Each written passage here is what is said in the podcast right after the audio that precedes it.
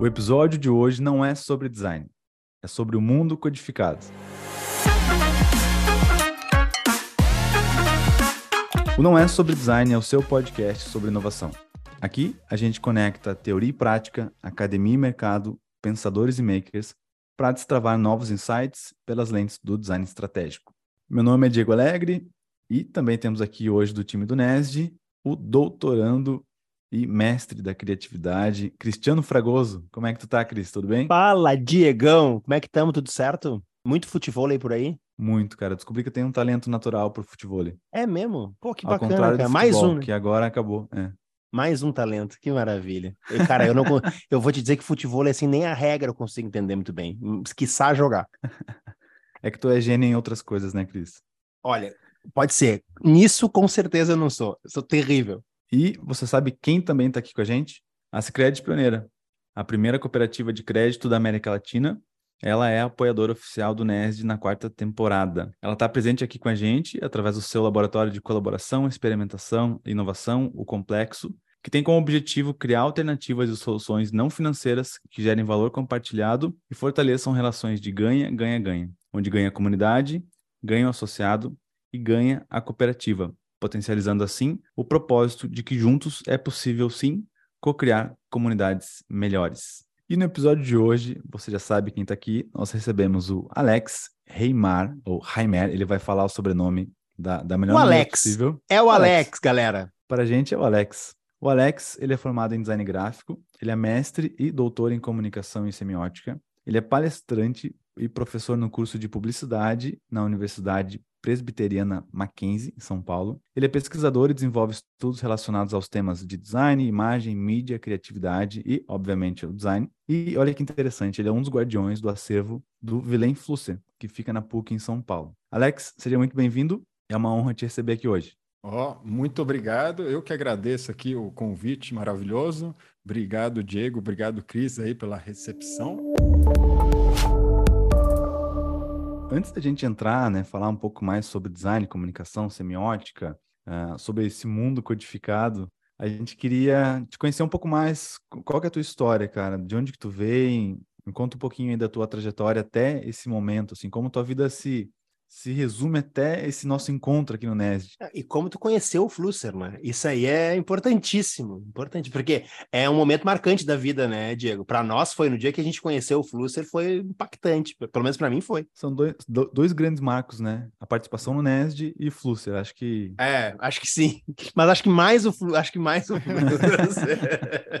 Não, mas legal, é uma boa pergunta mesmo, né? Então, eu vou começar lá quando eu tinha 10 anos. Não, tô brincando, né? Não vou entediar ninguém com isso. Mas, basicamente, né, eu me formei como designer gráfico aqui em São Paulo, na Faculdade de Belas Artes, né? E eu sempre tive um interesse muito grande por tipografia, por incrível que pareça, né? É, na época, lá em 2003, 2004, né? Quando eu já estava me formando, eu, eu não sei porque eu desenvolvi uma paixão pela tipografia, que era um, uma área que tinha pouco livro na época ainda, né? Todos eram, a maioria era importada. E, e aí eu comecei a me aprofundar no estudo da tipografia, assim por diante, né?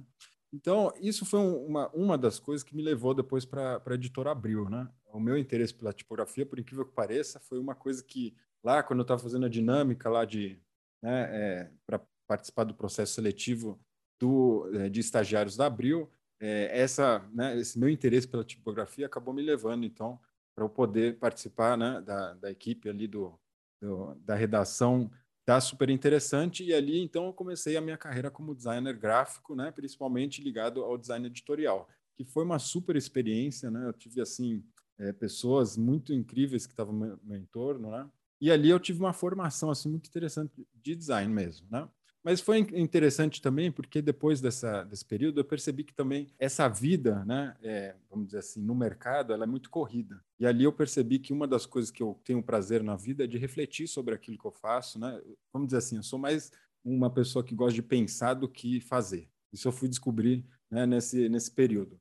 E aí eu comecei a ficar um pouco entediado assim com, com a rotina de, de agência, né, rotina de editora. E aí eu decidi dar um tempo e aí eu queria para a Alemanha, né, ver se eu conseguia continuar minha formação lá, né, porque lá hoje em dia mudou um pouco, mas lá a formação em design eh, na época se chamava de você tinha um diploma, né? Eles falam diploma, né, que é um a conclusão do curso te dá um diploma, né? Porque lá os cursos não eram de bacharelado, né? então eles têm uma estrutura um pouco diferente. Então são cinco anos de curso, né? E aí você sai lá com alguma coisa equivalente ao mestrado.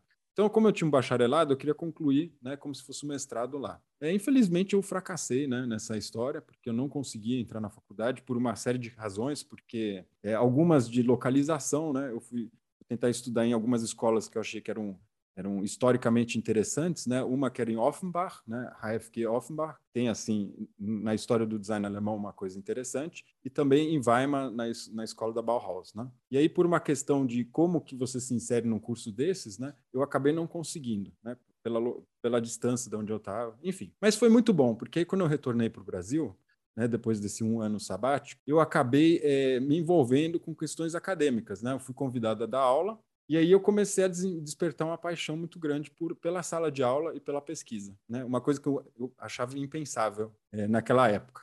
E aí eu comecei a fazer minha especialização, fiz especialização em design gráfico também na Belas Artes, né? E foi lá que eu conheci com um antigo professor meu, né? dois professores antigos meus que davam aula lá, que a gente começou um grupinho, né? De, de discussão para discutir alguns textos. E um dos textos que, eu, que, a gente começou a discutir lá foi a Filosofia da Caixa Preta, de Wilhelm Flusser. E aí eu achei aquilo tudo muito incrível, acabei fazendo a minha monografia de conclusão de curso sobre né, o conceito de aparelho em Flusser, né, e o design, aparelho design. E aí depois eu acabei, é, né, numa tentativa de me aprofundar, eu queria fazer um mestrado sobre Flusser. E aí eu encontrei na PUC, né, um professor, professor Não contente. Norval, não contente já com todo o trabalho, ainda foi cara foi com tudo, né? Cara foi, foi com, com tudo. tudo. Eu falei, ainda falta coisa aqui, né? Eu tenho que entender melhor isso, né? E aí eu fui para a PUC aqui de São Paulo com o meu mestre, né? Assim, Norval Baitello Júnior, que é um pesquisador em Flusser e também é, fala, ele também fala alemão, que era uma coisa que eu queria explorar mais, os textos de Flusser em alemão. E basicamente foi isso. Aí começou minha jornada mesmo como como professor, né? Então eu dei aula em várias instituições já. E hoje em dia eu estou no Mackenzie, muito feliz lá, dando aulas na publicidade. E paralelamente eu faço aí, meu, tenho meu canal do YouTube, essas coisas, para discutir um pouco sobre design e outras coisinhas afim. Enfim. Alex, olha que interessante, cara. E, e eu te conheci justamente por Flusser. Né? O, o Flusser ele também foi um dos principais autores assim que eu que eu estudei, né? Acho que o Cris também ali no mestrado. E, e é impressionante a capacidade que o Flusser tinha de, de, de pensar né? Ah, numa época assim que, que as coisas estavam ainda muito embrionárias, ele já estava lá na frente, né? Então, o Flusser ele foi algo assim realmente muito impactante. E daí um tempo atrás eu estava com saudade do Flusser. De vez em quando eu pego o livro dele, leio, né, vejo um Dá texto. uma saudade mesmo, é verdade. Eu falei, cara, será que tem algum conteúdo massa sobre Flusser, né, no YouTube?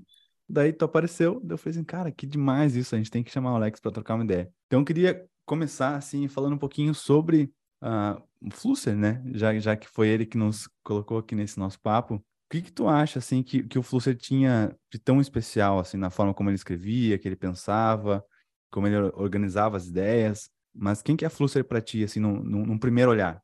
Legal, é uma ótima pergunta, né? Eu acho que é, talvez seja interessante contar um pouco para os nossos ouvintes, né? Quem que é Wilhelm Flusser? Não sei se, como que os ouvintes, quanto eles conhecem, bem porque importante. afinal é, né? Se você não sabe, Alex. desliga agora o podcast e vai ler o Mundo Codificado, tá? Aí depois tu volta a falar comigo, tá bom? Não, começa primeiro pelo vídeo do Alex no YouTube, no canal dele. Depois não, por favor. vai textos, depois volta para cá. Isso, né? Isso. Desliga, desliga isso aqui. Vai lá ler, vai lá ver o vídeo, depois volta. Exatamente. Mas enfim, mas é que Flusser é interessante, porque Flusser não é muito conhecido mesmo. Assim, tem alguns, algumas ilhas, né, que acabam estudando. Eu sei que a Unicinos tem lá é, alguns pesquisadores que estudam Flusser. A gente tem alguns no Rio, em São Paulo, mas ainda é um autor que é ele é ainda meio marginalizado, meio marginal assim, né? No pensamento até aqui da academia brasileira, né? Porque ele acaba é, né, tendo um problema que ele não é estudado na filosofia, né? Porque muitas vezes a filosofia acadêmica não considera ele filósofo, e aí ele é desconhecido também para a área da comunicação, porque, enfim, o pessoal prefere estudar os autores mais consagrados, mais famosos, né, conhecidos. E então, para quem não conhece o Flusser, né, Flusser foi um, um filósofo, né, filósofo teórico, um pensador. Eu gosto de usar a palavra pensador porque ele realmente era aquele que não é um professor de filosofia, mas era um, realmente um filósofo que pensava questões do nosso tempo, né? E, e ele então é, era tcheco brasileiro, porque ele até se naturalizou como brasileiro Ele viveu 30 anos no Brasil, escreveu para a Folha, para o Estadão, deu aula no ITA, deu aula na FAAP, né? Ele, inclusive, ele foi o, o, idealizador do curso de comunicação da FAAP, né? Da, enfim, ele tem uma série de contribuições para o Brasil, né? No, no, sentido de um pensador mesmo brasileiro. Ele tem, ele é lido no mundo inteiro, né? Então ele é um, a gente pode considerar ele como pensador brasileiro mesmo, tá? Então isso que é muito legal. E por isso que eu recomendo muito que se conheça ele. E uma das qualidades de Flusser que é muito interessante, porque ele é um autor que nos convida a pensar também, né? Ele, é, ele, ele aparentemente é simples, né? Quem aqui já leu um texto ou vai ler, provavelmente vai se deparar com um textinho dele que tem três páginas. Né? Aí você fala, pô, mas isso aqui tá, tá fácil, né? E às vezes a gente até se engana e acha que a discussão é fácil, e ela não é, né? Ela é muito mais profunda, porque ele é um, ele é um ensaísta, né? Ele é um grande ensaísta. Então os textos dele são, são ensaios, provocações, eles às vezes se contradizem, mas isso tudo faz parte da, da, da, da proposta dele, né? De chamar a gente, convidar a gente para pensar. Eu imagino que tenha, isso tenha é, feito vocês, né, Diego e o Cris também se interessarem por ele, não é? Essas provocações que ele acaba causando. Né? Então, Diego, isso, deixa, deixa, deixa, eu, deixa eu interromper aqui, deixa eu perguntar uma coisa para você, Diego. Qual texto Flusser que tu mais gosta? Você lembra de o que cabeça? O mais gosto assim? é a fábrica. Ah, não tem erro. Né? A fábrica é impressionante, né? Que coisa e sensacional eu, aquele texto. Eu adoro uma, uma passagem que ele fala que eu uso muito, assim, né? Que é que, que ele fala sobre uma fábrica de sapatos que não produz somente sapateiros, né? É de sapatos, desculpa, né? Mas Sim. que por meio de sua prática também produz um novo tipo de homem, né? Um ser humano que é o sapateiro. Fantástico. E, e é bem isso, né? Parece uma coisa tão simples, mas daí quando tu vai entendendo e absorvendo todo o texto, são conceitos mega complexos que ele trazia na década de 60, 70, né? Sim. Então acho genial. Qual e é você, teu... Alex? É, e você, é, Alex? Alex? Qual que é o teu, Alex? O Alex, só um detalhe, o Alex, ele, ele fala alemão, né? E, ah. e o ah. Flusser, ele tinha também essa capacidade de escrever em vários idiomas, e às vezes na né? tradução né? de um texto em outros idiomas também meio que mudavam umas coisas, né? Isso, exatamente. Isso que é interessante dele, por isso que eu me aproximei também com mais... Porque assim, por incrível que pareça, foi uma coisa que eu acabei descobrindo mais tarde, que uma das coisas que eu... Porque eu acho que a gente tem que ter alguma função social, assim, a gente tem que contribuir para a sociedade de alguma maneira, né? E academicamente, às vezes a gente fica achando que talvez a coisa fique é, a gente não contribua muito. A minha preocupação sempre foi não repetir o que todo mundo está falando e tentar trazer alguma coisa nova. E aí eu descobri que, já que eu falo alemão, por que não pegar alguns textos que ninguém conhece e começar a traduzir eles através de artigos? Né? Não traduzir o texto, o livro inteiro, mas traduzir partes que eu acho interessante. E eu acabei lendo, né, quando eu estava fazendo meu mestrado, o meu interesse era entender o conceito de imagem na, na filosofia dele, né? na comunicologia, que é, na verdade, a teoria da comunicação dele. Né? E aí eu queria entender o que, que ele entendia por imagem. Né? E aí eu fui buscar, eu acabei estabelecendo um recorte, fiz um recorte ali né, para fazer esse estudo. Né? Então eu peguei um livro que representa a fase dele, que ele deu. Porque assim, só para a gente entender, né? Ele vem lá, ele tava, nasceu na República Tcheca, aí ele foi, né? É, isso foi em 1920, aí depois a gente tem a guerra, ele foge da guerra, vem parar aqui em São Paulo, fica 30 anos aqui, aí começa a ditadura militar, as coisas começam a ficar um pouco é, estranhas. Aí ele volta nos anos 70 para a Europa, né? Fica na França e lá ele tem aí no, em 1990 ele vai visitar a cidade natal dele e aí ele faz uma palestra lá e na volta ele morre num, num acidente de carro, né? É, tragicamente. Então, é, então esse esse pensamento de Flusser, né? Que exatamente corre por esses países, né? Essa reflexão então, isso, essa parte é muito, é, muito interessante. Então, aí eu fui fazer, eu, vou, eu fui pegar um livro que tem uma compilação de artigos dele da época em que ele dava aula aqui no Brasil, né? A comunicologia dele. E aí depois eu peguei um outro livro que é o último, é, vamos dizer assim, é a última palestra que ele deu, né? Que tem tudo em áudio gravado e transcrito. Aí eu vi essa, escutei essa palestra, são cinco dias de palestras, né? Eu escutei tudo aquilo, e, e aí eu tentei fazer um estudo sobre o que, que mudou, né? E assim por diante. Ah, Enfim. Ah, que demais. Então eu fui estudar a fundo esse conceito da imagem nele. Né? Então esse é um desses temas que me interessa bastante. Né? E o que, que mudou? É... Fiquei curioso agora. Qual foi, a, qual, qual, foi o teu achado aí dessa do jovem Flusser e do velho Flusser? Pois é, mudou uma coisa muito interessante. A, a dissertação ela acabou quase virando uma tese, né? Porque eu realmente proponho, é, eu encontrei ali alguma coisa que eu não tinha encontrado em nenhum outro lugar.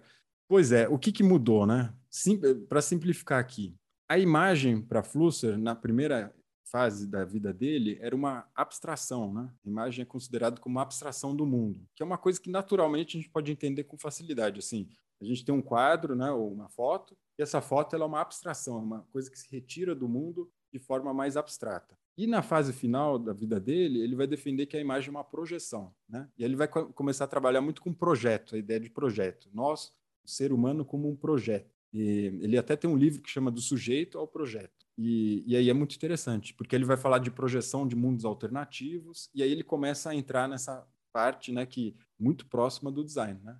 A gente pensa nos mundos, né, nos cenários futuros. Né? Então, porque o design nada mais é do que pensar o futuro, né? como vai ser o mundo, não agora, mas lá para frente. Alex, e como é que como que tu pode explicar para a galera aí, para a gente também, a questão de como o Flusser interpretava o design, a cultura de design, como é que ele chega nisso, né? Então, no, no arquivo, eu dei uma, uma pesquisada assim, para ver o que, que ele escreveu sobre design. E é, é, curioso que realmente os textos que tem sobre design são esses que a gente tem no mundo codificado. É isso. Ele escreveu esses textinhos. Eu acho que foi num contexto assim de uma de um congresso, alguma coisa assim que ele escreveu. Pelo que eu consegui entender, né, da, da minha pesquisa, que não foi muito a fundo, mas foi bem assim superficial mas ele estava dialogando ali com alguns é, designers e teóricos né, do design daquela época, né, e aí ele escreveu esses textos, né? Porque o pano de fundo desse texto de design é, na verdade, a, a teoria da comunicação dele. Como ele estava interessado em entender o que, que nós somos hoje, né, o que, que é a nossa vida hoje, quais são as dificuldades, os problemas e como que a gente pensa, o design acaba entrando como um ponto importante, né? Assim como outros pensadores acabam tocando em questões de design sem falar sobre design. É, Heidegger falou sobre isso. Tem um outro autor que eu estou lendo agora que chama Günther Anders, né, que é um, é um contemporâneo de Heidegger, um filósofo super instigante. Ele falou sobre projeto também, falou sobre objetos, né? Então, é, então acaba sendo assim uma, um autor que fala, com, fala sobre design de uma perspectiva mais ampla da comunicação. É, Me lembra até não... um podcast que eu conheço chamado Não é sobre design. Isso, isso.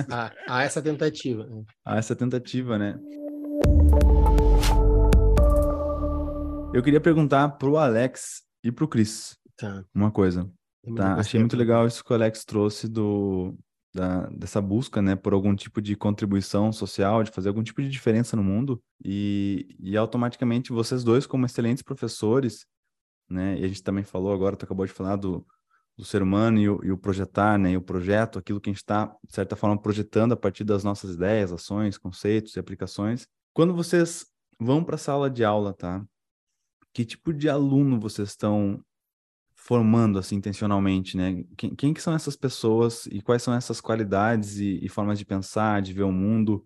Quais são esses recortes, esses atalhos que vocês levam para os alunos de vocês na sala de aula, pensando que a gente está também projetando as pessoas que vão projetar mais ainda esse mundo, esse futuro.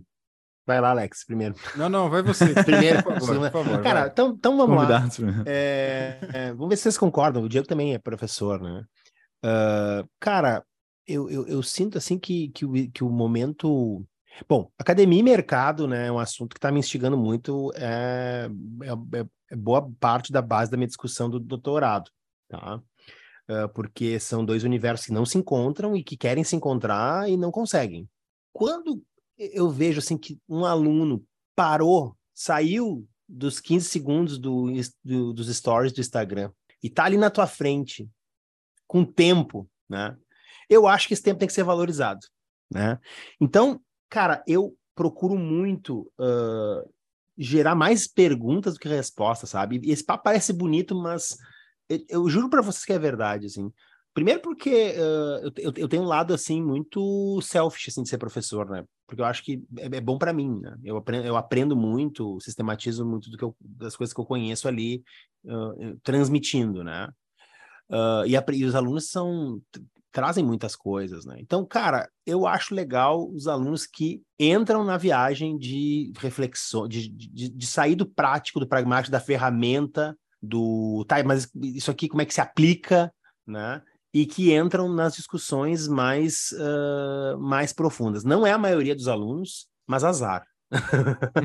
Mas azar, azar, azar, azar. Paciência, tem quem goste e quem não goste, né, meu? Então, assim, quem, se, tem, meus, se tem aluno meu que tá ouvindo, vai, não vai me deixar mentir sozinho. Eu, Todo eu, mundo eu, gosta de ti, Cris. Eu, é, mas não, não, olha, não, não, não, tem gente que acha que acha, não, pode até gozar, cara querido, mas não, tá viajando, né? O cara tá tendo um, esse, o professor tá dando aula, tá tendo um derrame cerebral, o que tá acontecendo ali, né? E cara, e aí assim, né, óbvio, não tô, imagina, comparar com o Flusser é um absurdo, mas o Flusser tinha isso, né? Ele trazia ali, como textos curtos, pelo menos os que eu conheço, né? O, o Alex falou que ele era cronista, né? Eu não, eu não, eu não, eu não sabia disso e, uh, de jornal, por exemplo. Né? E, e, e, a capacidade de você fazer alguém refletir com textos curtos é muito interessante, né? Olha que coisa maravilhosa te transportar, né? Daquele momento para uma outra dimensão onde o tempo muda, assim. Então, sei lá, eu acho que uma, uma sala de aula, né, mesmo virtual, ela é um espaço de contemplação e de, e onde, onde os tempos são diferentes, né? Ainda mais hoje em dia que a gente consome cinco dicas para você fazer não sei o que, em qualquer coisa no TikTok, né? Olha, eu acho sua resposta perfeita. Eu concordo em tudo e eu acho que é, eu trabalho bem nessa linha também, né? É, de, de, provocar reflexão, né? E aí eu faço, tento fazer aquilo que, né? É, desbanalizar o banal, né? Eu gosto dessa dessa proposta filosófica, inclusive, né? Muito você bom. Você pega uma coisa banal e você desbanaliza ela e mostra que não existe nada banal, né? Nada. E, a, e uma das coisas que é legal de Flusser, porque por ele ser um filósofo, né, um pensador, e a filosofia é interessante para o design, né? De alguma maneira, porque a filosofia eu entendo ela como uma técnica do pensar, né? Então, é, ela nos dá muitas ferramentas para a gente aprender a pensar direito, né? Para a gente conseguir lidar com problemas complexos e pensar sobre eles da forma correta, né? É, e isso nos ajuda bastante. Então, o Flusser é uma dessas portas de entrada. Inclusive, tem, um, tem uma história assim, né, de quando o Flusser dava aula, que aí um aluno foi perguntar para ele, ah, mas Flusser, por onde que eu começo a estudar filosofia? Ele fala, comece por mim. E é, é, exatamente que isso. Que maravilha! Né? Então, então, é isso. Ele é um excelente é, autor que nos mostra qual é o prazer de ler filosofia, né? Que é, não é, né, claro, você vai ler Kant, você vai morrer de tédio, vai ler uma página dez vezes, não vai entender nada. Mas Flusser a gente consegue entender. Então, ele é um Sim. autor, ele já trabalha nessa lógica do midiático, né? Nessa lógica da de você começar por uma questão aparentemente superficial e rápida de entender, mas que traz questões muito profundas. E, e o texto dele é muito aberto, né? Ele é cheio de é um texto cheio de pontas soltas que você quer ficar completando. Então, se você quer trabalhar e refletir em sala de aula, Flusser é um desses autores que, se você colocar um texto ali, todo mundo lê junto porque é curto, você vai ter discussão para trocentas mil aulas, né? É, porque tudo ali pode ser discutido. Então, eu acho que isso é uma grande inspiração para mim também. Eu tento fazer isso um pouco nos meus vídeos, eu tento fazer isso em sala de aula, né? Mas eu acho que, é, Diego, você coloca aí uma questão que eu acho que é muito, muito importante da gente entender, porque, assim, hoje mesmo eu estava indo para dar aula, né? Eu vou de metrô aqui em São Paulo, é, é mais prático, né? Menos estressante de metrô do que de carro. E aí tinha dois rapazes, assim, falando sobre faculdade. Fazer faculdade, né? Faculdade é você aprende só as coisas muito básicas, porque aí depois no mercado você aprende a prática mesmo. E é, aí, tá rolando um movimento assim agora, né? É. Não, e aí é. é. uma coisa assim, é muito. Aí eu. Que nada, vou pagar isso nada. Eu faço lá um curso, aqueles cursos lá rápido é. vídeo, e aí eu tenho a mesma coisa. E aí eu falo, gente, é que as pessoas não entenderam nada do que é fazer faculdade, né? Nada, não. nada. Porque fica nesse instrumental, acha que é você escuta conteúdo e aí você se forma em alguma coisa. Quando, na verdade, o papel da universidade, da faculdade, vai muito além disso, é a formação de pessoas civilizadas, né? ou seja, é uma questão da gente. É, é uma educação para a gente se formar como seres humanos sociais. É, né? é que, né, é que tem um ponto que você trouxe que é importante, né? É que civilização está fora de moda, né? É. Não tá na moda. Não tá na não, moda não ser tá. civilizado. Não é não. legal ser civilizado. Isso é muito. Como é que nós chegamos nisso? Eu não sei. Legal Mas não, vocês não concordam? Civil.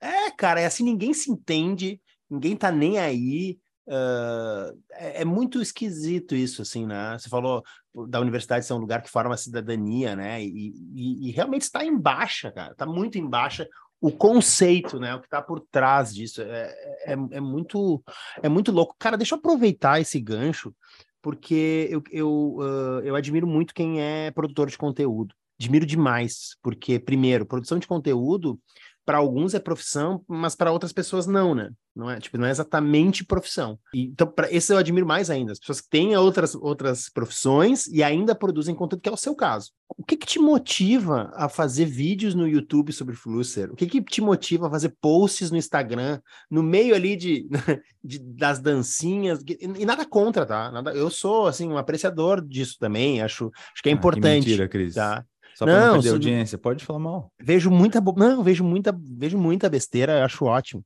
Né? Acho que tem que ter isso na vida também. Mas, cara, o que que te, o que que te motiva, Alex, a entrar nessa seara com essa uh, com esse grau de, de profundidade que você propõe? Ah, é uma excelente pergunta.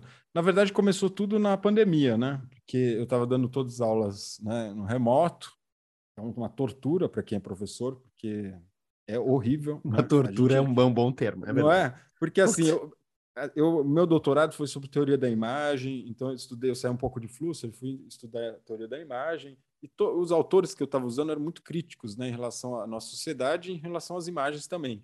E aí Sim. muitos deles apontavam para esse isolamento que a imagem causa e tudo mais. E até então era tudo teoria. Aí eu falava, ah, tá, tá, tudo bem. Aí eu estudava um autor lá que fala muito sobre o corpo, né, a importância do corpo para a comunicação. Aí tudo bem, aí veio a pandemia, aí a gente se dá conta que realmente esses caras estavam acertando em cheio, porque a comunicação aqui pelo Zoom ou por outras plataformas, ela é muito pobre, né? E para o ensino Sim. ela é mais pobre ainda, porque, enfim, a gente percebe que o ensino se dá em outros níveis também, né? E aí eu falei, bom, já estou aqui dando essas aulas, né? Por que não compartilhar isso? Por que, que eu fico, tenho que me limitar a 30 alunos em sala de aula, 40? Por que não compartilhar essas ideias em outros lugares? E aí eu comecei a perceber que os vídeos do YouTube, eles são muito instrumentais, né, sobre design.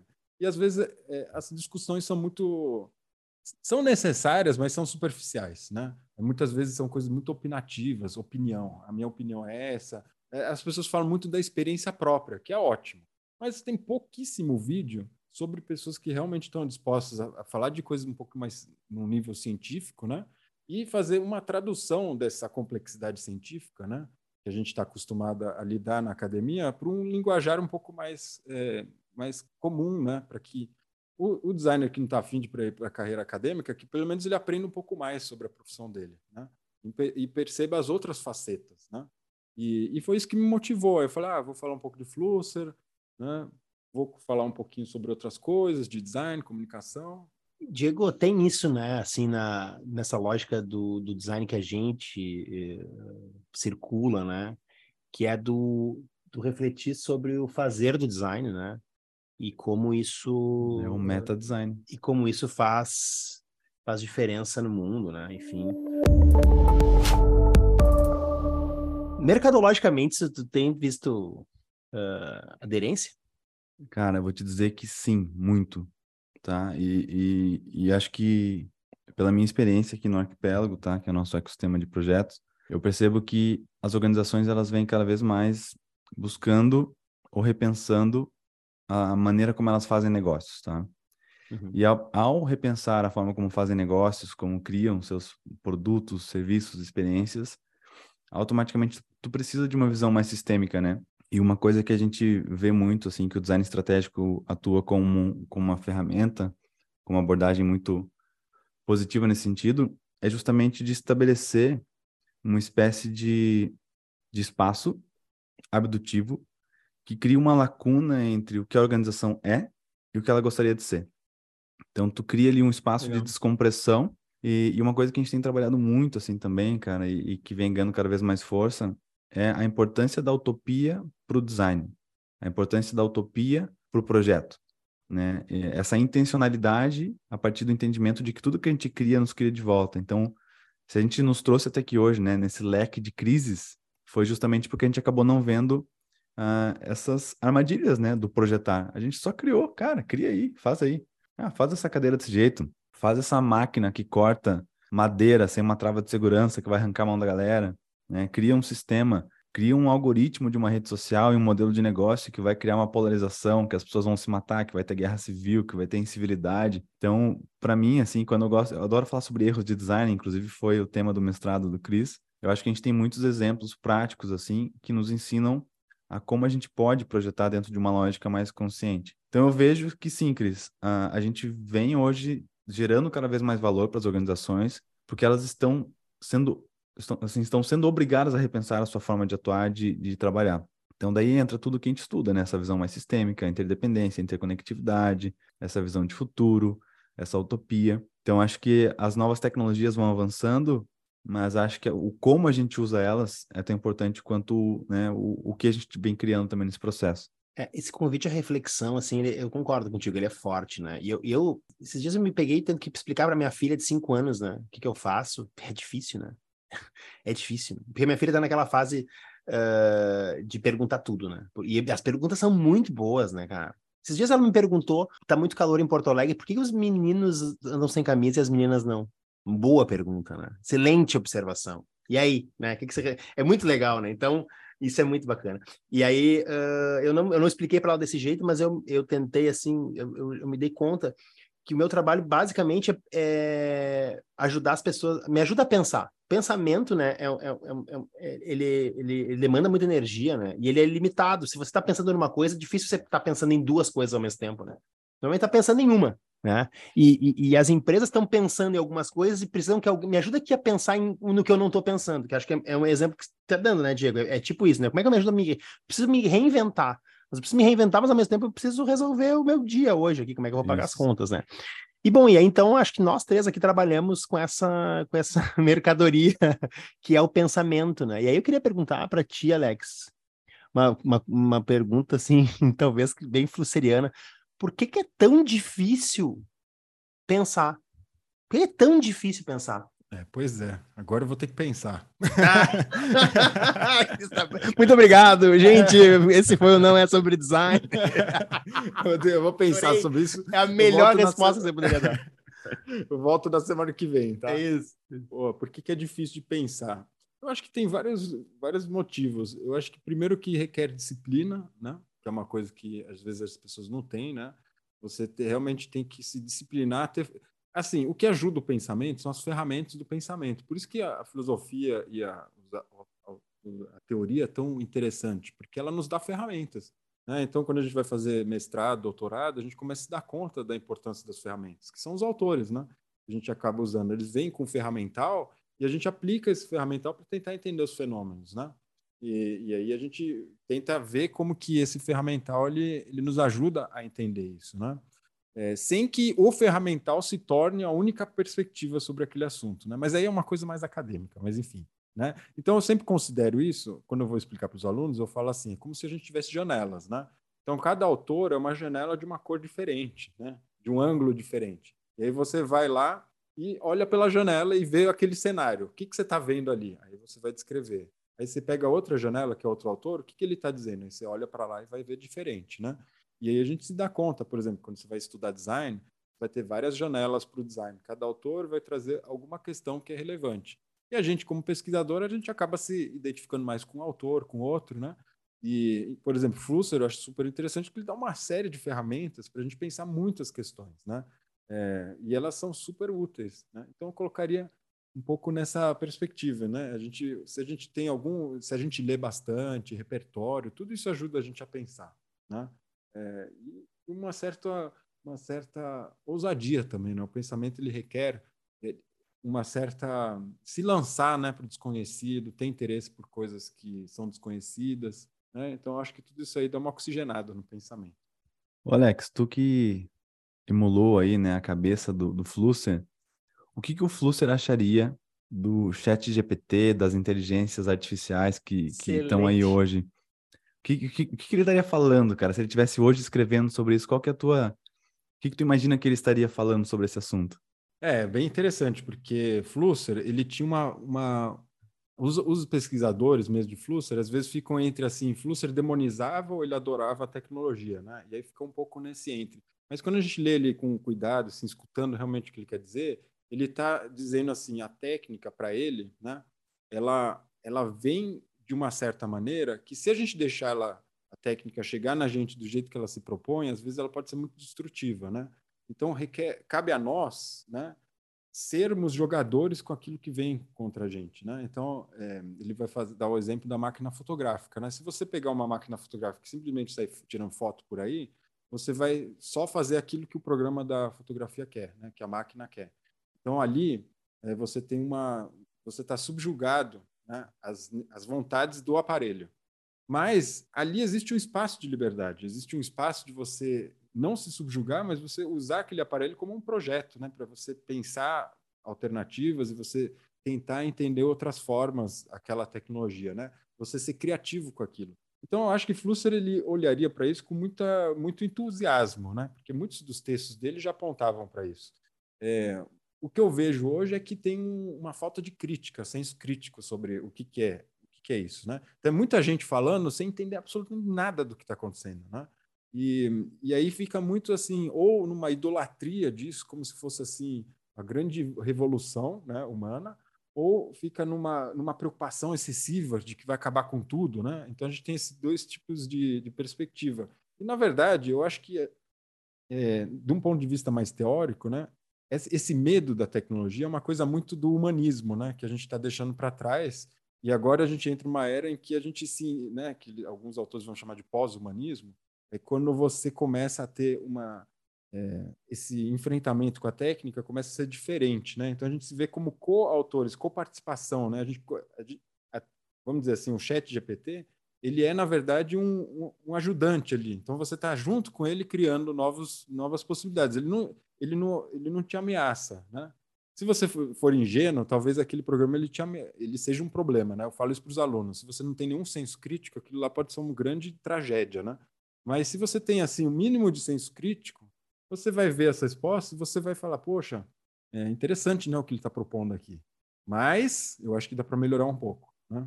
Então, eu acho que a gente pode usar para uma série de coisas, mas sem, sem se entregar totalmente a ela. Né? A gente sempre tem que dar um ponto, passo atrás e ver, bom, o que está acontecendo aqui? Né? Então, eu acho que ele ficaria entusiasmado, mas ele já estaria pensando como que eu vou subverter esse, né? O que, que eu posso fazer com isso criativamente, né? E eu acho que é isso. Muito bom. Tu comentou da. E até foi uma outra coisa que a gente conversou antes também, né, Alex? E, e o NESD é muito assim, cara. A gente vai, conecta um assunto, vai para outro lado, vai, volta e tá tudo bem. Tu falou da relação da liberdade com o design. Eu queria te ouvir um pouquinho sobre isso, cara. Como, como que a liberdade se manifesta no design? Ou qual é a relação do design com a liberdade? Uh, o quanto a gente, dentro dos projetos, Uh, crie espaços para que essa liberdade de fato aconteça. É mais Quais difícil, são as influências é mais difícil que pensar. não deixam a liberdade a, a aparecer ou, ou, florescer? É mais Mas difícil ti, pensar né? ou ser livre. É né? É mais difícil pensar ou ser livre. Esse é um bom ponto também. É interessante. É, o, que, o que é ser livre no design? É, também tem isso. É muito é um assunto. Eu acho que a gente vai ter que fazer uns 10, 10 sessões aqui de Bora. terapia, é né? A... Porque é terapia, em primeiro lugar, né? É a temporada Flusser. É a temporada Flusser. a gente conversa aqui se, se ajeita de novo na vida, né? É frustrado, a gente fica lá pensando, não, não é possível. Aí a gente tem um papo assim, a gente sai super motivado, fala, não, vale a pena, né? Tudo isso vale a pena. Então é mais terapêutico esse papo aqui do que qualquer outra coisa. É né? autoajuda, né? É autoajuda, auto isso, isso. Então é muito interessante, que era uma coisa que eu estava lendo, inclusive recentemente agora, que é um, é, assim, Flusser, é interessante que muitos autores vão trabalhar o design como uma forma de liberdade mesmo, porque o design, ele na verdade, ele, se você considera ele de um ponto de vista mais antropológico, ele é justamente é, o ato de você projetar e você de, de, você conseguir lançar ideias assim por diante, é uma forma de você se desprender de limitações naturais, né? Então, eu acho que isso é uma questão meio óbvia, assim, né? Acho que talvez nem, a gente nem precisa se aprofundar nisso, né? Que o, nós, como design, nós, seres humanos, se a gente considera que nós, seres humanos, somos designers, assim, todos nós somos designers, a gente tem uma capacidade de, daquilo que fica muito claro, assim, Flusser falava muito disso, que a natureza, ela, ela funciona a partir do acaso e da necessidade, né? Então, as coisas acontecem por um acaso e elas vão se formando a partir disso. E nós, seres humanos, temos a capacidade de não ser por um acaso, mas por ser por intencionalidade. Então, nós somos seres que têm intenção. Então, Nietzsche falava, a gente consegue prometer alguma coisa, né? Que só os, os, os humanos conseguem prometer algo, né? Os animais não. Né? A gente consegue falar, ó, daqui a 10 anos a gente faz alguma coisa. Ou assim, eu, eu vou até aquela porta, né? E pode acabar o mundo e eu vou tentar continuar indo até a porta. Um cachorro não consegue fazer isso, né? Se você fala, vai, vai pegar a bolinha, qualquer coisa que distraia ele, ele vai se perder. Então, é, esse tipo de você se dispersar pelo ambiente é uma coisa que nós humanos a gente consegue se distanciar do nosso mundo, olhar para ele de fora e tentar é, se intrometer nesse mundo e alterar ele, né? Então é uma forma de liberdade, né? Porque a gente esse distanciamento em si já é livre, né? Então a gente tem uma liberdade, uma possibilidade de liberdade ali, né? É, então eu acho que isso é uma, uma das questões. Mas aí é uma, é uma visão muito antropológica, muito aberta e ela pode levar muitos é, muita, muitas interpretações equivocadas, tá? No sentido de você quase naturalizar o design para o ser humano. E quando você naturaliza, você corta a questão cultural e a histórica que o design carrega em si, né? Então, o que eu sempre tenho preocupação, e isso foi uma coisa que eu estudei muito no meu doutorado, né, a partir dos autores que eu estudava, é que a gente tem que olhar para as coisas historicamente. Então, em cada momento, o design significou uma coisa diferente. É muito importante a gente entender isso. Senão você pega o conceito de design, generaliza e fala, bom, lá na Idade da Pedra, os designers daquela época, e comparando com hoje, aí você faz um absurdo, né? um anacronismo absurdo. Você falar que o cara lá na Idade da Pedra é um designer igual a pessoa hoje em dia, que é um absurdo, né? A gente não pode nem falar que o designer hoje em dia é igual ao dos anos 60, né? Já é uma diferença grande. Então a gente tem que entender essas diferenças. E aí tem uma coisa muito interessante, que na língua, língua portuguesa, eu estou tentando achar uma tradução boa ainda, mas que em alemão tem uma palavra que chama Entwerfen, que é sinônimo de projeto, né? Que o projetar ele tem uma coisa de lançar, mas a palavra em alemão Entwerfen é de lançar mesmo, de jogar, né? E aí tem Entwerfen e Unterwerfen, né? Então o Entwerfen é o lançar e o Unterwerfen é subjugar. Então o designer, ele, o designer ele sempre vai ter uma tensão entre esses dois. A gente pode lançar liberdade ou a gente pode subjugar essa liberdade e criar uma prisão, né? Então, o designer ele pode ser os dois. Né? Então, você pode fazer uma cadeira que liberta as pessoas para pensarem diferente o sentar, mas também pode ser uma prisão porque só faz as pessoas sentarem daquele jeito. Então, a questão é, o que, que a gente está projetando?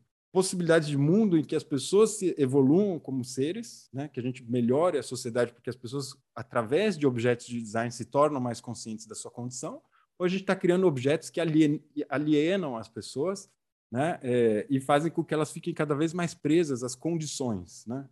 Que em, em alemão também tem uma palavra interessante que é Bedingung, que dentro dessa palavra tem a palavra coisa, né? Então que a gente se é, a gente fica preso às nossas à coisificação do nosso mundo, né? Enfim, eu não sei se é uma loucura aqui, mas só para concluir é que aí quando você começa a falar nesse nível do design, você começa a introjetar na, na, na, na conversa a questão política e ética do design, que nunca se discute. É uma coisa impressionante. Você vai discutir design, é sempre forma, função, estética, tá, tá, tá, tá, tá, tá, projeto. Mas qual é a questão da responsabilidade, da resposta que o design dá às condições? Da política. E no, política não no sentido assim, política partidária, nem nada, mas o, o design como um, aquele que intervém quer dizer, ele se intromete no ambiente, ele muda as relações sociais de significação, né? ou seja, é uma questão política, e como que ela altera né, essas configurações sociais. Né? E qual que é a nossa responsabilidade sobre isso, que é o que você estava falando, né, Diego, sobre a nossa responsabilidade, o design que deu errado. Então, acho que, Cris, eu não, infelizmente não conheço ainda o seu trabalho, eu estou muito interessado né, de falar desses erros também né, do design. O que, aconteceu ali, certo? É Enfim, divertido. Né? então... Divertido, com certeza é. Não, e ao mesmo tempo, o design fala sobre a, importância dos erros, né? Então é engraçado, né? Isso uhum. que a gente está uhum. falando sobre o erro, discutindo para não repetir, mas como eles são importantes ao mesmo tempo, você, na literatura aparece bastante, né? E acho que também definir o que é certo e errado é um absolutamente juízo de valor e, e da, da, qual janelinha que nós estamos olhando eh, o, o mundo, né?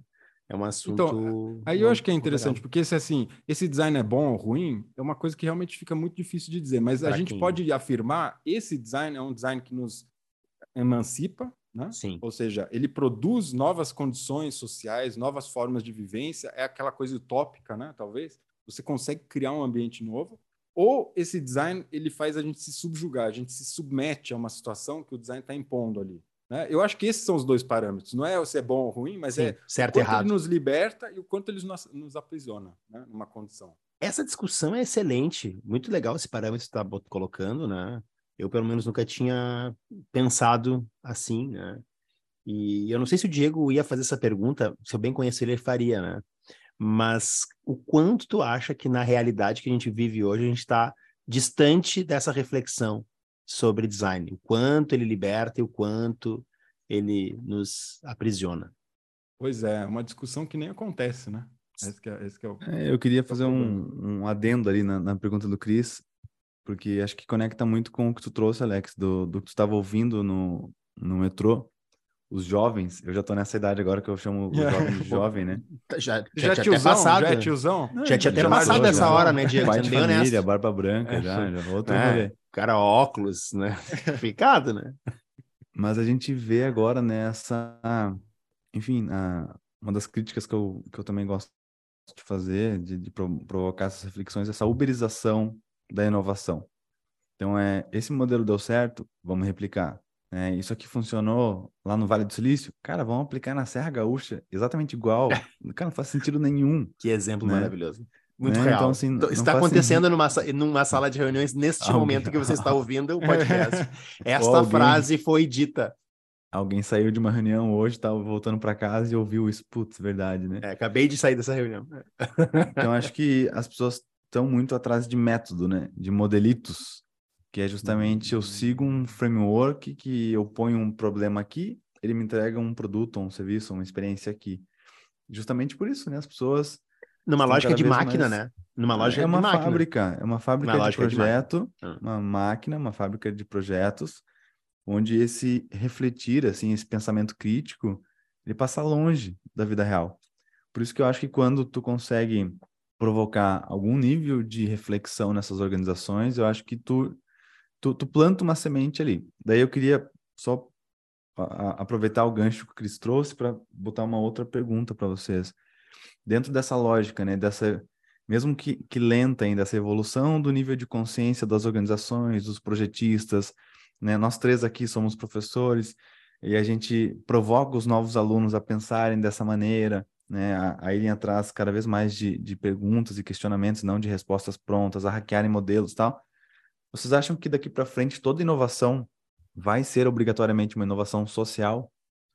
Ou a gente vai continuar ainda tendo muitos projetos dentro desse paradigma que o Alex traz, que de algo que te liberta ou algo que te aprisiona? Né? E daí, por exemplo, o Chat GPT. Cara, legal, ele trabalha com um modelo ali estatístico onde ele te entrega informações com mais relevância, assim, mas não necessariamente que seja correto, né? Então é, toda inovação daqui para frente vai ser uma inovação social ou a gente vai continuar ainda tendo esses dilemas de, de projetos não tão bem sucedidos, de erros de design, dando mais conteúdo para o Cris ficar rico com o livro, o curso dele, as palestras sobre erro. Deus me livre quem me dera. Cris, e aí, é Alex? você essa aí. Você essa, que... já que essa do erro é o... vai você. Você é o cara. Você é cara, o cara, eu acho assim, ó, que isso de... essa resposta depende da nossa crença, né? Qual é a crença que está vigente na, no contexto, né? Uh, existe uma crença ainda de que resultado é lucro apenas? Resultado é o fim? Ou, ou é, é meio? Não, e que resultado é o fim e que o fim é o lucro? Isso é, é ou é todo mundo viver numa condição melhor. Eu vejo as duas coisas muito paralelas, tá? Eu vejo que eu vejo assim ainda, obviamente, a vigência do lucro do do, do, como é que é? Do Excel do Excel no positivo no final. É, sim. Mas a vida uh, por outro lado ela acho que ela tem um valor atualmente que historicamente ela nunca teve né? Vida uh, hoje em dia é, é, algo que é, que é muito que é muito valioso assim. Acho que principalmente em comparação com tempos atrás né? Então temos que observar o que, que, vai acontecer, né, Diego? Assim, eu não, eu não apostaria na, na, na, na casa de apostas uh, o que, que, que, vai dar. Mas eu vejo esses dois movimentos acontecendo. Eu acho ainda muito forte essa questão do resultado, do, do fim justificam os meios e que importa sou eu e azar é seu. Mas também vejo que existe uma, um, um ser humano mais sensível, assim, sabe, para várias coisas. Eu, eu vejo isso. O design ele tem potencial para no futuro virar uma religião, uma crença. Que baita projeto que dá para fazer, hein? uma igreja do design. Tu e aí os santos são, gente, são. Vocês é, acham é. que se a gente é, se, se a gente errar muito a mão nessa nossa forma de pensar e começar a tentar evangelizar a galera e venham para esse lado do design. Então, acho que a gente vai ter uma, uma igreja que vai ser um, um templo onde a gente a missa é um workshop Vai ser algo assim? A hóstia é o post-it. é uma boa pergunta, viu? Ó, eu, eu, eu, eu faria essa pergunta para você, Diego. Eu acho que você tem mais propriedade aqui e capacidade do que eu de responder essa pergunta. A do Cris já foi ótima e você, eu tenho certeza que tem uma resposta boa também para isso, para essa pergunta. Né? É... Não tem, não tem, mas é acho que a gente, a é gente é com certeza a gente vai encontrar em algum momento. Acho que a gente vai ter alguma coisa assim de uma galera mais radical. Já, já existem, né? Nichos específicos. Onde eu circulo, mas... eu já vejo isso acontecer é, em alguns então, momentos. Então, assim, é. acho, que, acho que disso, dessa situação, desse contexto, para aparecer um Osho aí do, do design. É, é uma monja, é... monja coin do design. Mas sabe o que, que eu acho que é tem, né? interessante né? também? Tem uns aí querendo. Não, eu acho que é interessante, assim, eu sempre, quando eu fui fazer o meu mestrado, doutorado, eu tive aulas muito interessantes, né? Na PUC, na, lá no, no, programa de comunicação, eu tive aula com um astrofísico explicando comunicação, né? o professor Jorge, maravilha, né? Uma aula viagem total, ele falando das estrelas e como que, que maravilha. Gente... Enfim, é. num contexto da comunicação. E eu tive aula com um professor que chamava professor Amalho, né? É, e ele era ele estuda muito a, a mestiçagem e tudo mais e a partir dessa aula eu entendi melhor que é o Brasil, né? Uma coisa que Flusser tinha preocupação também, entendeu? A mentalidade brasileira, né? Entender um pouquinho mais o contexto do Brasil, até como um, um contraste com o pensamento europeu, né? E, e, a, e aí é interessante porque muitas vezes a gente não se dá conta, né? E não fica muito claro nas discussões que as discussões que a gente faz às vezes são discussões centro-ocidentais que a gente acaba importando para cá sem sem se dar conta que a gente está tá trazendo isso para cá e a gente discute aqui como se fosse uma questão brasileira, e na verdade são questões que se colocam por lá, né? São problemas que estão surgindo lá. É, uma vez, por exemplo, eu escutei uma palestra, assim, alguns anos atrás, que estavam falando sobre, meu, fizemos design em excesso, né? Aí tem, tem excesso de design na Europa. Aí você fala, meu, como que eu vou entender isso, né? Por onde? Aí eu comecei a pesquisar, entender. E aí a gente tem que entender o que, que é o design na sua raiz, né? Na sua essência. E aí uma das definições que eu acho muito boas, assim, explicações, é que o design é a revisão permanente dos processos, né? Serviços, produtos, processos. Então, quando a gente revê, revê, revê, isso é, é design. Né? E o design ele só começa a existir nessa, nessa perspectiva de revisão para o melhorismo, vamos dizer assim, para a melhora, a partir do, isso, as sementes são plantadas ali no Renascimento. Né? Antes não havia essa mentalidade da mudança, do progresso, da inovação. Essas coisas eram vistas como um absurdo. Né? É, e ali na Europa, então, a gente tem um movimento histórico muito forte que muda a mentalidade e a gente começa a ter uma mentalidade europeia voltada para o projetar, né? E aí a gente entende que, na verdade, o projeto é uma mentalidade também. Então, se você quem tem a oportunidade de ir para a Europa, principalmente a Europa Central, né, França, Inglaterra e Alemanha, principalmente, a Itália em grande medida também, a gente percebe uma vez essa mentalidade do projetar, né?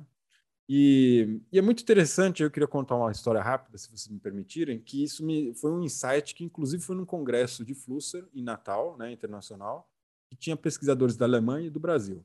E aí a gente estava no hotel lá, muito interessante, e aí como eu, né, eu tenho essa, vamos dizer assim, essa facilidade de falar o alemão e o português, eu acabava me misturando bem com os dois grupos, né, que estavam lá. E, e aí a gente estava uma vez no saguão lá para fazer o programa da tarde, né, a gente tinha uma tarde livre lá, e ali, ali foi um insight que eu tive, nossa, agora eu entendi tudo, né? O que está acontecendo aqui. Aí tinha um grupo dos brasileiros pensando no que ia fazer naquele, naquela tarde. E era assim: vamos entrar na van e a gente vê o que vai acontecer. Vamos para a próxima praia e a gente vai vendo o que vai acontecendo, sabe? E os alemães estavam lá discutindo entre eles qual que ia ser o programa. Então estavam planejando. Então, primeiro a gente vai para tal praia, depois a gente vai para outra, aí depois a gente vai para lá, aí a gente volta, aí toma banho, aí discutindo. Todo mundo está de acordo? Não, eu acho que tem que ir para lá. E aí era uma coisa mais assim de um projetar da tarde, né?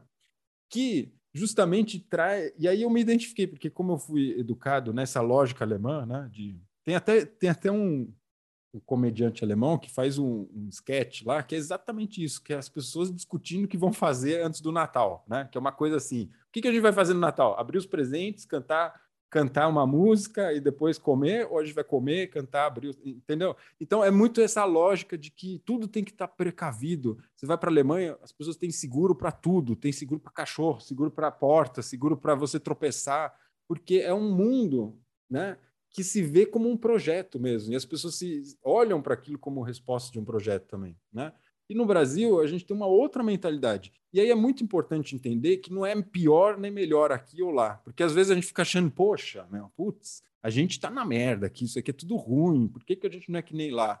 Mas muito pelo contrário, aqui é uma outra configuração que tem uma riqueza enorme de possibilidades, de coisas, que fica, que quando a gente importa esses conceitos para cá e sobrepõe sobre a nossa cultura, a gente mata o que a cultura tem de mais interessante. É que a gente está forçando uma lógica, uma mentalidade que não é nossa. Né? Então, o design, eu sempre falo isso, defendo isso, né? que o design é uma coisa que a gente importou para o Brasil e está tentando lidar com essa importação. Né?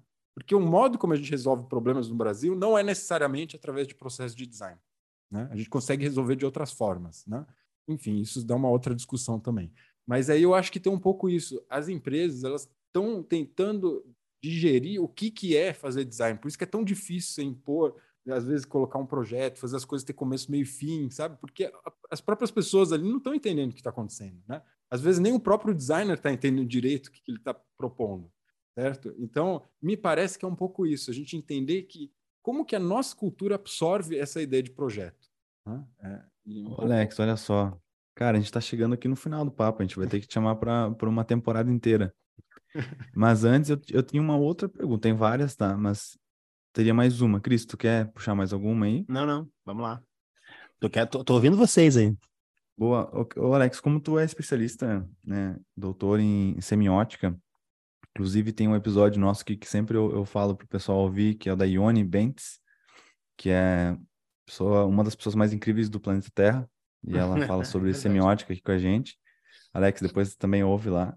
Vou, vou é um com certeza. Excelente episódio.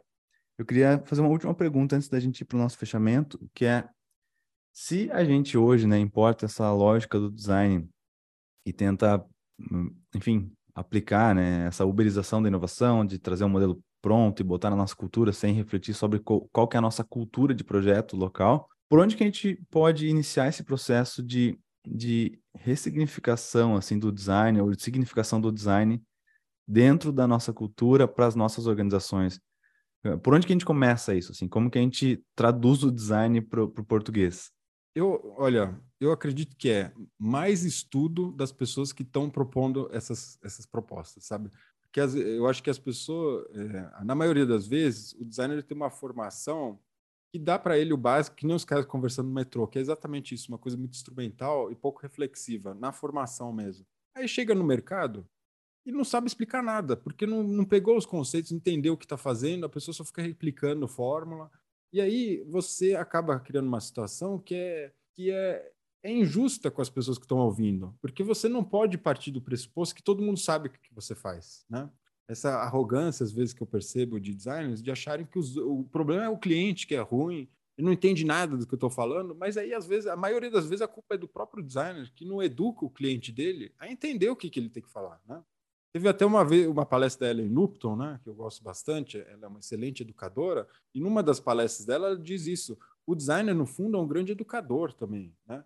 Porque ele tem que sentar com o cliente dele e explicar o que ele faz, né? Para o cliente entender o que, que ele vai fazer. Né, e como que a gente vai trabalhar. E eu acho que às vezes falta estudo mesmo do designer para ele entender o que, que ele está fazendo. Porque se você não entende o que você faz, você também não consegue passar para os outros, né? Então eu acho que o primeiro ponto seria isso, entender que Existe uma formação, uma tradição alemã do design muito forte. Se você estuda a história do design na Alemanha, você vai ver que teve na escola de Ulm, o projeto era uma educação estética da sociedade. Né? Então, eles estavam pensando numa utopia ali de que você educasse as pessoas a, a terem bom gosto, por exemplo. Né? Então, o programa não funcionou até, ele, vamos dizer assim, ele nunca se realizou totalmente porque ele tinha vários defeitos, mas só a tentativa já mostra que existe uma educação estética ali no fundo, as pessoas não se dão conta, mas elas estão ali, foram educadas para isso. Né? Então, quando você entende esses movimentos históricos e você olha para o Brasil, fala: bom, pera lá, a gente teve essa educação estética, a gente teve, a gente tem essa sensibilidade, né, do jeito que eles ensinaram lá. Não tem. Então, como que a gente vai começar a trabalhar isso, né? Então, a palavra aqui é como que a gente traduz questões assim para o nosso contexto, né? E aí eu acho que cabe a nós, profissionais da área, sermos mais esclarecidos sobre o que a gente faz, para a gente ter mais didati para a gente ser mais didático com as pessoas, conseguir levar elas a entender um básico também, né? Não, não vai tornar outra pessoa um designer, mas para ela entender que o seu trabalho, nós, né, como designers, a gente tem um trabalho muito complexo, né? Que é uma coisa que não é qualquer pessoa que faz, mas você tem que mostrar para a pessoa que não é qualquer uma que faz, né? Não fica só num negócio de seguir receita de bolo. Você tem o A, você chega no B. Na verdade, não, né? A grande, o grande lance de qualquer projeto é que ele lida com a incerteza o tempo todo. E, e as pessoas querem certeza. Né? Então, eu acho que uma das qualidades do designer é que ele sabe lidar muito bem com a complexidade e com a incerteza. Ele se sente muito confortável com isso que é uma coisa que as empresas não, não conseguem suportar, né? O incerto, é, né? O, o, complexo, elas querem as coisas muito, muito simples, muito digeridas. Então, a questão, acho que fica uma pergunta aberta para a gente pensar, né? Como que a gente pode criar métodos, cursos, é, seminários que eduquem né, os, esses, essas empresas, esses gerentes, né, para eles entenderem melhor o nosso contexto. Eu acho que é isso. Perfeito. E se tu quiser saber mais, arrasta para cima e já compra o nosso curso. Isso! Com as 10 dicas de como traduzir Isso. o design para o Brasil. Mas tô falando, Alex, me lembrou a Ione também, que ela fala no episódio dela sobre as pessoas que realmente entendem sobre o assunto, elas conseguem falar sobre esse assunto de um jeito muito simples. Então, quanto mais conhecimento, mais fácil você fala. E quanto mais difícil tu fala, menos conhecimento tu tem. Né? Então, ela, ela brinca muito com isso. E o Vação, né, o Caio Vação, que também fala sobre meta design aqui com a gente em um dos episódios, ele fala sobre a ZTC, que é a zona, a zona de trânsito conceitual, que é tu estabelecer um, um, um caminho onde tu consiga com o teu cliente estabelecer conversas e tu, de fato, consiga explicar o que tu está fazendo, né? Ele não vai virar um designer, mas tu vai conseguir gerar um pouco dessa, dessa lógica de, de diálogo. Cara, antes da gente fechar, a gente... Posso falar só mais uma coisinha? Desculpa. Não, é que claro, às favor. vezes fica essa impressão, eu tenho muito medo disso, tá? Inclusive, porque eu acabo falando de coisas mais ah, europeias e tudo mais, mas mais pelo fato assim de que às vezes as pessoas não conhecem, tá? Então por isso que eu estou trazendo, porque eu acho que tem pesquisa no Brasil muito interessante, acho que tem pessoas muito competentes aqui. Eu acho que a cultura brasileira é extremamente interessante, até porque eu vivo aqui, porque eu escolhi viver aqui. Eu podia estar na Alemanha, mas eu realmente escolhi e, e continuo optando pelo Brasil, porque acho que aqui existe um, uma coisa assim muito interessante para a gente.